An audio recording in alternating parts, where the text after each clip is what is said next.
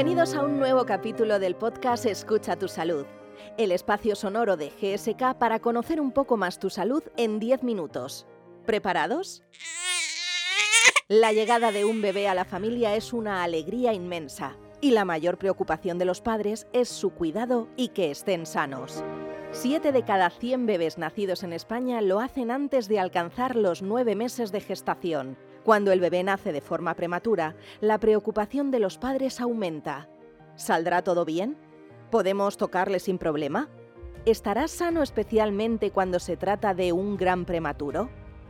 Hoy nos acompaña el doctor Rubén García Sánchez, neonatólogo del Hospital Clínico de Salamanca, quien nos ayudará a resolver todas las dudas e inquietudes que se nos pueden presentar ante la llegada prematura de un bebé a la familia.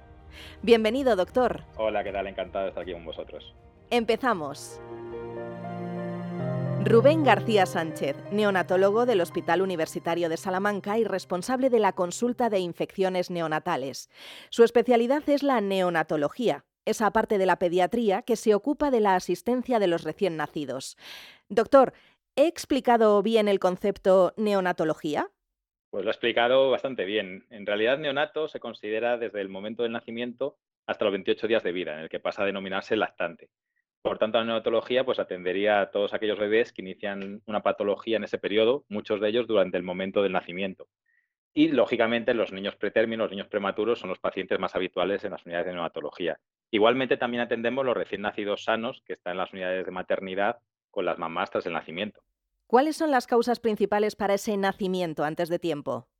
Pues la verdad es que es curioso porque así como la natalidad eh, pues ha visto un descenso notable en, en las últimas décadas, pues son muchas las causas que justifican que el porcentaje de recién nacidos prematuros se mantenga pese a ese descenso de natalidad global, como puede ser, pues, por ejemplo, la paridad en edades cada vez mayores de las madres, el trabajo materno hasta semanas avanzadas de la gestación, los hábitos tóxicos, y uno fundamental, sin duda, es el, incremento de fecundaciones in vitro, muchas de las cuales son embarazos múltiples de mayor riesgo de desencadenarse el parto de forma anticipada.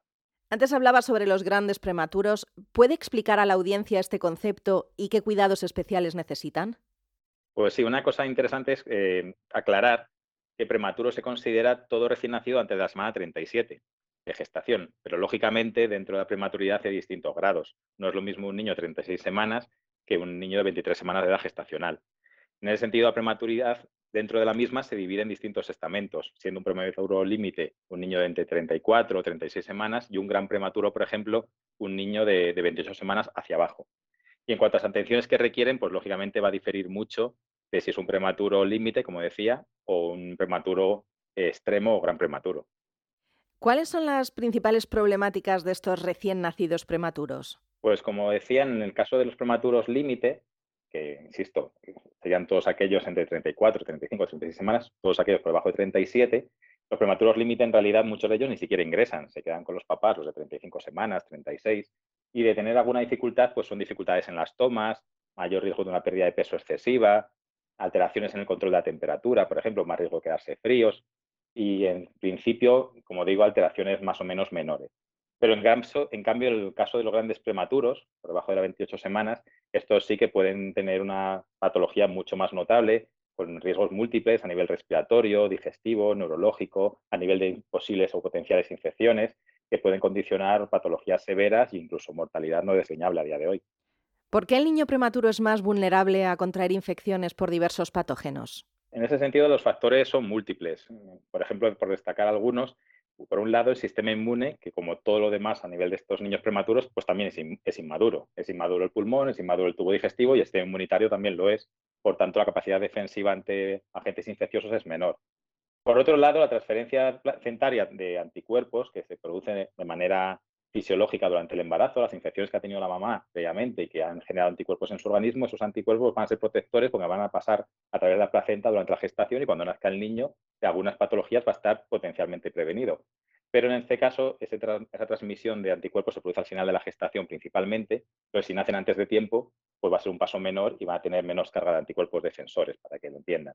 Por otro lado, también la, la, la materna en estas gestantes pues se ve muy dificultosa, de tal forma que todos los potenciales efectos beneficiosos antiinfecciosos, que son múltiples, de la leche materna, en los niños prematuros, en muchos casos, no los pueden recibir con aporte suficiente. y además están expuestos a corticoides, por ejemplo, antibioterapias eh, ante enfermedades muy agresivos, eh, técnicas invasivas como un tubo para respirar, una sonda, etcétera, que también pueden alterar la microbiota y facilitar posibles infecciones. ¿Nos podría poner algún ejemplo de enfermedad frente a la que los prematuros sean más vulnerables? Son múltiples los ejemplos, pero por ejemplo la patología infecciosa sería uno de los cuadros más habituales en, este, en esta población de pacientes. Y un ejemplo dentro de la misma sería producida por el rotavirus, que es un agente infeccioso causal de patología gastrointestinal muy común en nuestro medio, que se estima que en torno a casi el 100% de los lactantes han tenido algún episodio durante los primeros dos años de vida e incluso en algunos casos cinco episodios en, podrían llegar a tener hasta un 15% de los mismos. Como digo, es, causante de, diarreas, en algunos casos diarreas muy, notables, muy cuantiosas, que pueden llegar a comprometer el estado de salud del, paciente y que además tiene un componente psicosocial por todo lo que puede suponer eh, desamparo para la familia y además unos costes sanitarios que no son desdeñables en absoluto. Y desde hace décadas sabemos que los niños pretérminos y los niños con bajo peso pues son los más expuestos, los más vulnerables en caso de, tener algún tipo de infección por rotavirus y con mayor riesgo, por tanto, de hospitalización. Doctor, antes ha comentado que el rotavirus afecta a la mayoría de los bebés en los dos primeros años de vida. ¿Qué consejos daría a los padres para prevenir esta enfermedad? Fundamental las medidas higiénicas.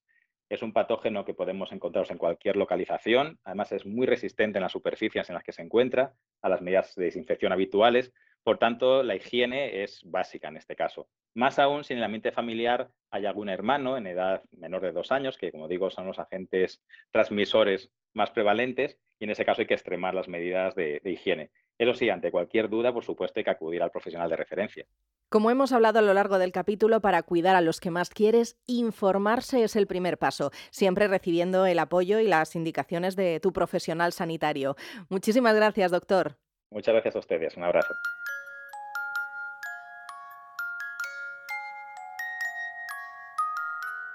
En el episodio de hoy hemos aprendido que el 7% de los bebés que nacen en España lo hacen de forma prematura que el nacimiento prematuro conlleva un especial cuidado y atención a otros temas, como es la prevención, que tener un bebé es la mayor alegría del mundo y que conlleva estar alerta hasta que el bebé se haga mayor, y mucho más allá.